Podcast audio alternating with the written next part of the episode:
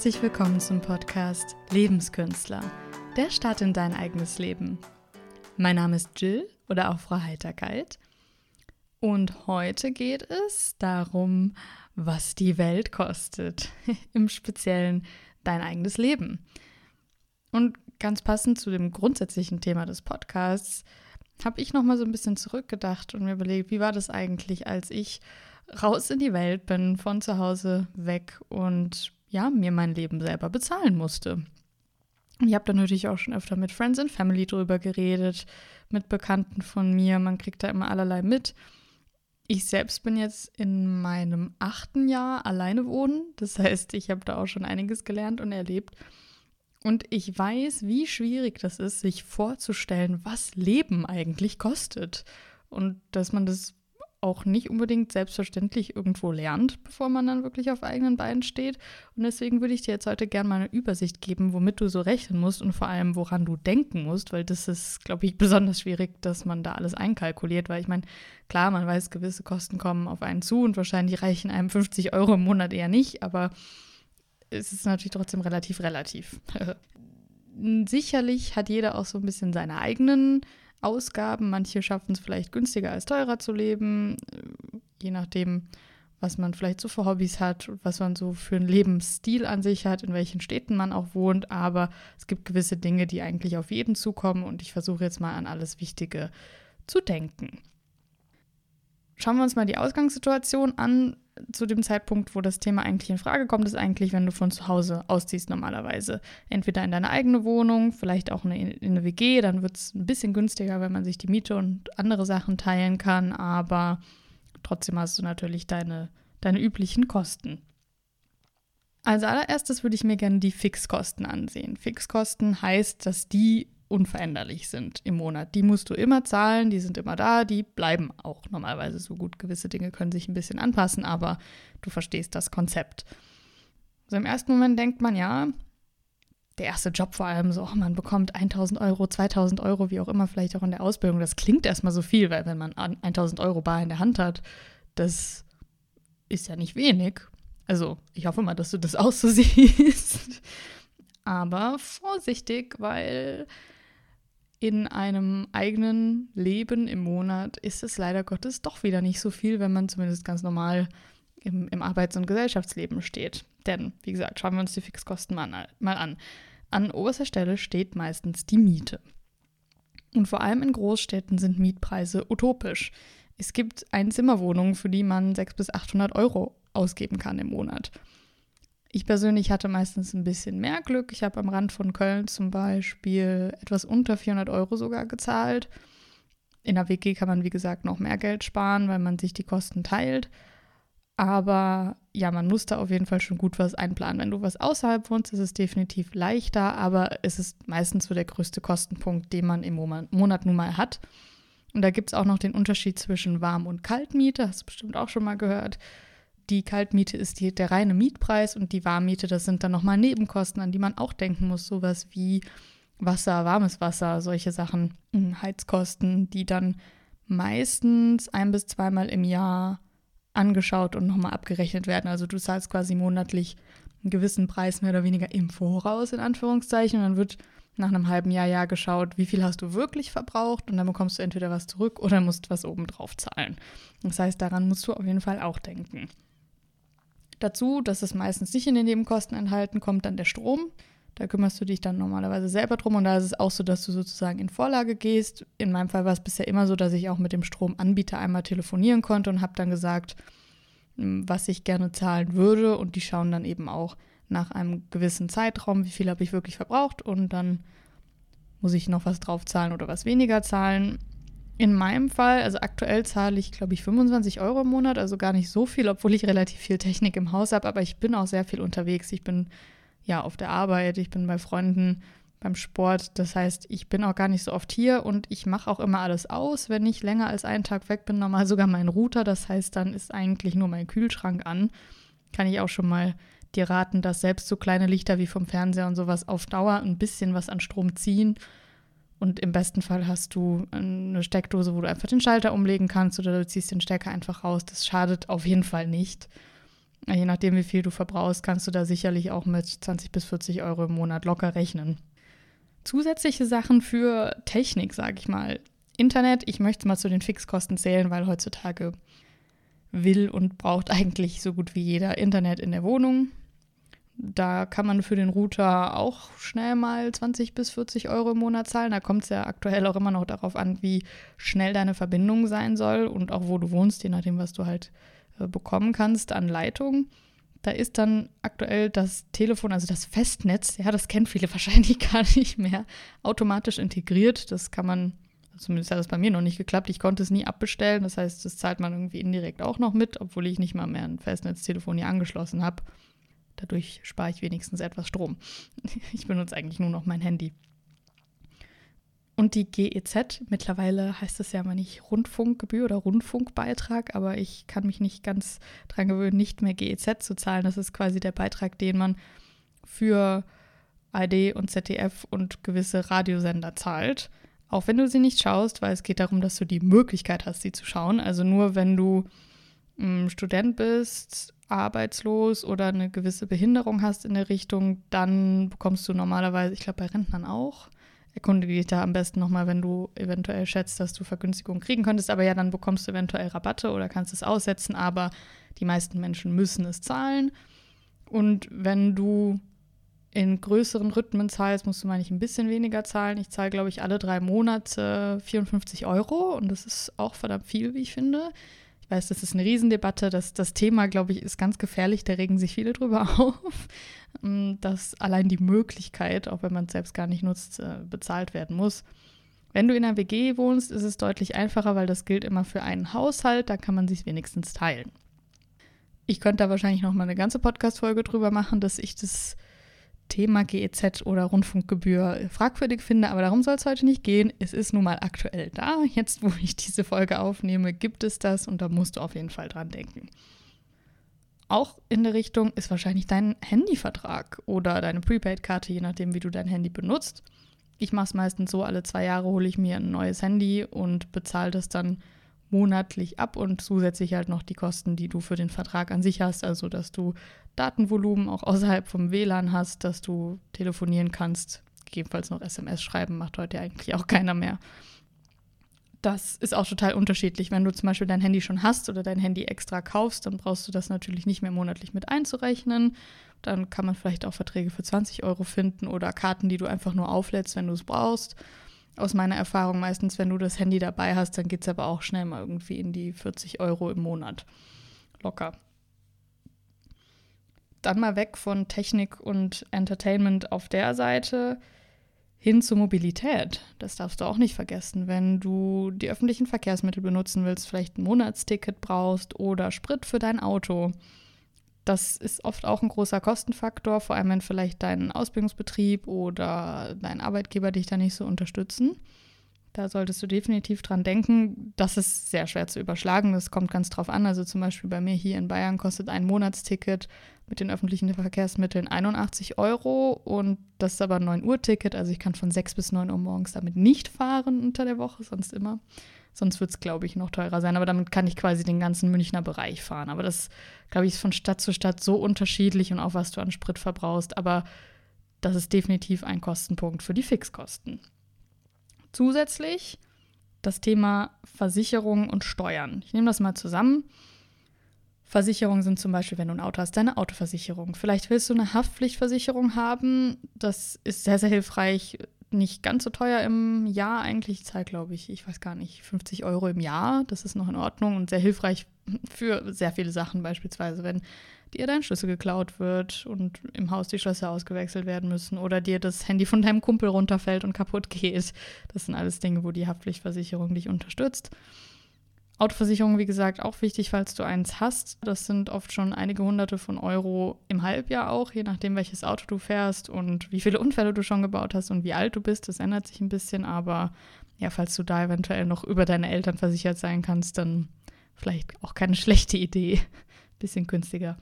Steuern, ähnliches Thema. Wenn du auch ein Auto hast, musst du neben der Autoversicherung auch noch eine Autosteuer einmal im Jahr zahlen. Wenn du Haustiere hast, musst du auch Steuern dafür bezahlen Ab einem gewissen Punkt machst du wahrscheinlich auch deine eigene Steuererklärung. Im besten Fall kriegst du da eher Geld zurück, aber in manchen Fällen musst du auch was zahlen einmal im Jahr. Und in beiden Bereichen gibt es noch viel, viel mehr. Es gibt super viele Versicherungsmöglichkeiten, ob du jetzt noch eine Unfallversicherung hast oder eine Rentenversicherung extra, quasi privat oder alles Mögliche. Das sind nicht unbedingt, sag ich mal, zwingend notwendige Sachen, aber wenn du dich dafür entscheidest, ist es ja auch mehr oder weniger ein Fixkostenpunkt, den du dann im Monat oder im Halbjahr, wie auch immer, zahlst und kannst dann monatlich aufrechnen. Also da solltest du schon dran denken, dass das da sein kann. Dann gibt es jetzt noch zwei Punkte, die wirklich keine direkten Fixkosten sind, aber die nun mal jeden Monat anfallen. Deswegen möchte ich sie im Zusammenhang damit nennen. Das eine ist ja so ein bisschen Entertainment-Aktivitäten von dir. Zum Beispiel, sind wir mal ehrlich, die meisten haben irgendwelche Abonnements bei Spotify, wo ja mein Podcast auch läuft, oder bei Netflix oder Amazon oder wo auch immer, ganz viele verschiedene Anbieter. Und das ist auf jeden Fall nicht notwendig, ja, aber viele Leute haben es eben und wenn du es, ähnlich wie bei den Versicherungen, wenn du dich dafür entschieden hast, ist es nun mal monatlich da und deswegen ist es fast auch ein Fixkostenpunkt in meinen Augen. Je nachdem, wie viele Abos du aufnimmst, kann sich das auch stapeln, deswegen da immer gut mit aufzeichnen. Und dann gibt es auch noch so Dinge wie Sport. Ich meine, ja, jeder kann draußen laufen oder zu Hause sein, mit, mit seinem eigenen Körpergewicht Übungen machen, aber viele haben dann doch auch noch mal eine Mitgliedschaft, zum Beispiel in einem Fitnessstudio oder in einem Sportverein. Und da kommen auch oft Kosten auf einen zu. Und ich finde es an sich gut, wenn man was für, für seine Gesundheit und für seine Sportlichkeit tut. Von daher, das sehe ich auch mittlerweile eigentlich so gut wie als Fixkostenpunkt. Aber da gibt es auch große Unterschiede. Also in der Stadt kann ich bei McFit 20 Euro fürs Fitnessstudio auf, äh, ausgeben auf dem Land bei privaten Ketten sind es schnell mal 75 Euro im Monat. Also da gibt es auch große Unterschiede. Und dann der zweite Punkt: Essen. Vielleicht ist ja auch ähm, stutzig vorgekommen, dass ich ihn noch gar nicht genannt habe, aber theoretisch ist es ja auch kein fixer Kostenpunkt. Der wird auch jeden Monat ein bisschen anders sein bei dir. Aber es ist für mich halt einfach ein Ding, was du definitiv einplanen musst. So, das, das, das ist auf jeden Fall da. Du musst essen und trinken das ist total individuell. Also da, da kann man sehr schwer sagen, wer wie viel isst. Das kommt komplett auf dich an. Ich glaube, aktuell, wenn ich das mal zusammennehme, einzukaufen und auch ab und an mal vielleicht draußen was essen zu gehen, was natürlich viel, viel teurer ist, schätze ich, dass ich aktuell so bei 250 Euro bin. Das ist auch gar nicht so wenig. So groß bin ich nicht, aber ich liebe Essen. aber für, für starke Jungs ist das wahrscheinlich wieder nochmal ein ganz anderer Betrag. Also da will ich dir keine direkten Tipps geben oder keine direkten Anhaltspunkte, aber ist für mich zumindest nach der Miete auch der größte Kostenpunkt im Monat. Und deswegen zählt er für mich quasi auch schon zu den Fixkosten dazu. Also, gehen wir nochmal schnell alles durch. Miete plus Nebenkosten, Strom, sowas wie Internet, Festnetz und Rundfunkgebühren, dein Handyvertrag, Mobilität, sowas wie Auto oder öffentliche Verkehrsmittel, dann Versicherungen und Steuern, und als variable Fixkosten, das gibt es zwar wahrscheinlich so gar nicht, aber nennen wir es mal so, Sachen, die dich irgendwie entertainen, wie Filmabos oder äh, Musikabos und sowas wie Sport. Zusätzlich dann eben noch Essen. Genau, das sind für mich so die Punkte und also so die realistischen Fixkosten, ja, wenn man mal wirklich schaut, wie es monatlich so aussieht.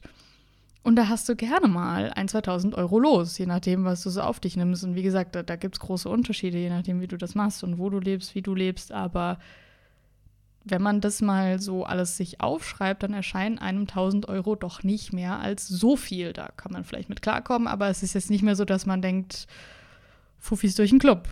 ne? Also vorsichtig sein immer mit, also natürlich darfst du dich freuen über deine ersten Gehälter, aber auch, ich sag mal, behutsam mit dem Geld umgehen, ist ein, eine wichtige Sache.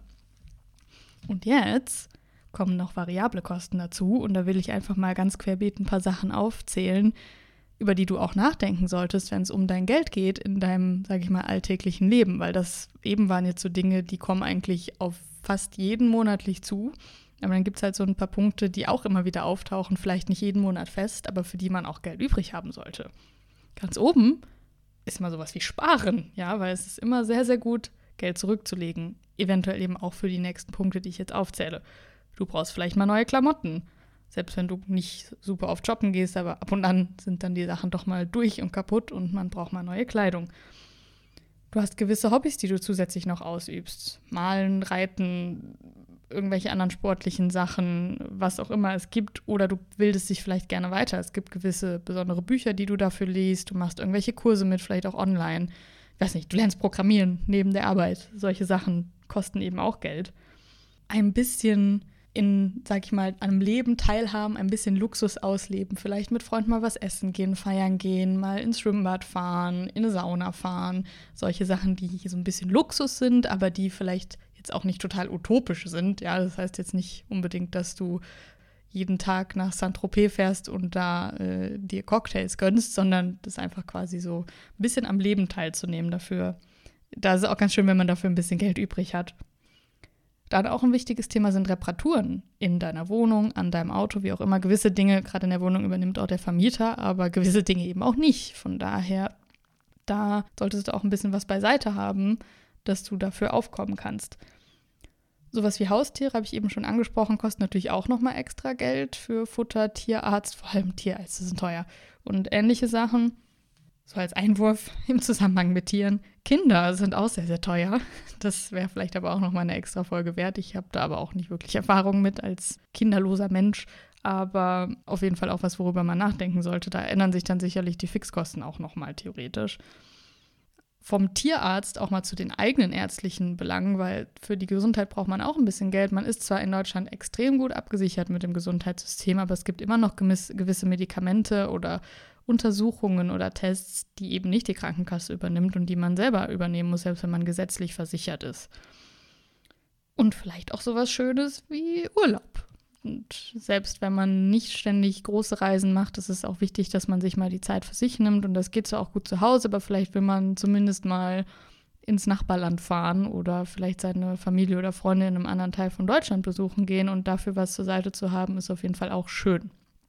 So, das heißt, das sind jetzt alles nochmal zusätzliche Punkte, die mir so ganz spontan eingefallen sind und da gibt es bestimmt noch mehr, ja, die es auch wichtig machen, vielleicht ein bisschen mehr Geld übrig zu haben als eben nur die Fixkosten. Ja, alles in allem, was bedeutet das jetzt? Du solltest das Gehalt, was du bekommst, oder vielleicht auch die andere Unterstützung von deinen Eltern oder BAföG oder ähnlichem nicht ja, überschätzen in dem Fall. Also das Geld ist schnell weg in deinem eigenen Leben. Und ganz, ganz, ganz wichtig, denk voraus. Ich mache zum Beispiel seit, ich glaube jetzt mittlerweile drei Jahren am Monatsende eine Übersicht für den nächsten Monat, wo meine Fixkosten sind, wo die variablen Kosten mit drin sind. Ich nehme mir auch die Kassenbons mittlerweile mit beim Essen und auch beim Essen gehen, weil das ist ein spontaner großer Tipp von mir. Am Essen kannst du sehr viel sparen. Hm, wenn du selber kochst, wenn du gesund kochst, wenn du vielleicht es schaffst, viel auch im Discounter einkaufen zu gehen und nicht bei den teuren Märkten wie Rewe und Edeka, auch wenn es mehr Spaß macht, aber ja, sowas schreibe ich mir alles auf.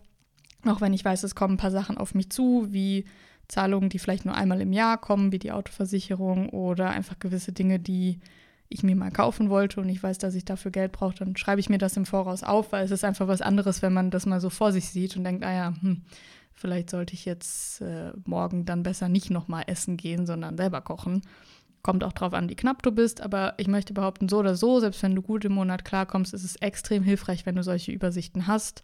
Ob du es jetzt monatlich machst oder immer mal wieder einfach überprüfst, wie deine Kosten so sind, bleibt dir überlassen, aber es ist extrem hilfreich, weil selbst wenn du gut über die Runden kommst, dann ist eben Sparen auch eine, eine super Option für dich, um äh, abgesichert zu sein für entweder äh, schwierige Situationen in deinem Leben oder auch einfach, wenn mal was ansteht, was Wichtiges oder was du dir gönnen möchtest.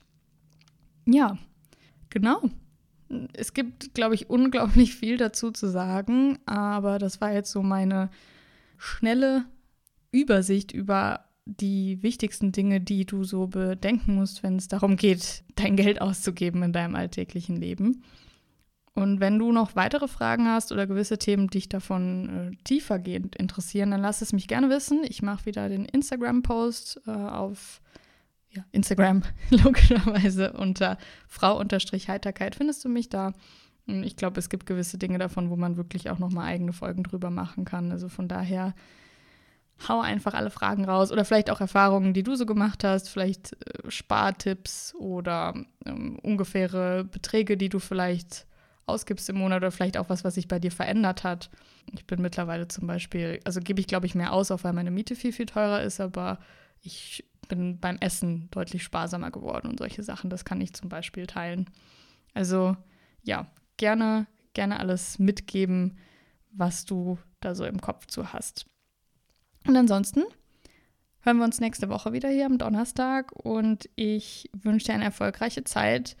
Schmeiß das Geld nicht aus dem Fenster und ja, viel Spaß bei deinem Leben. Lass uns die Welt gemeinsam ein kleines bisschen einfacher machen. Bis bald.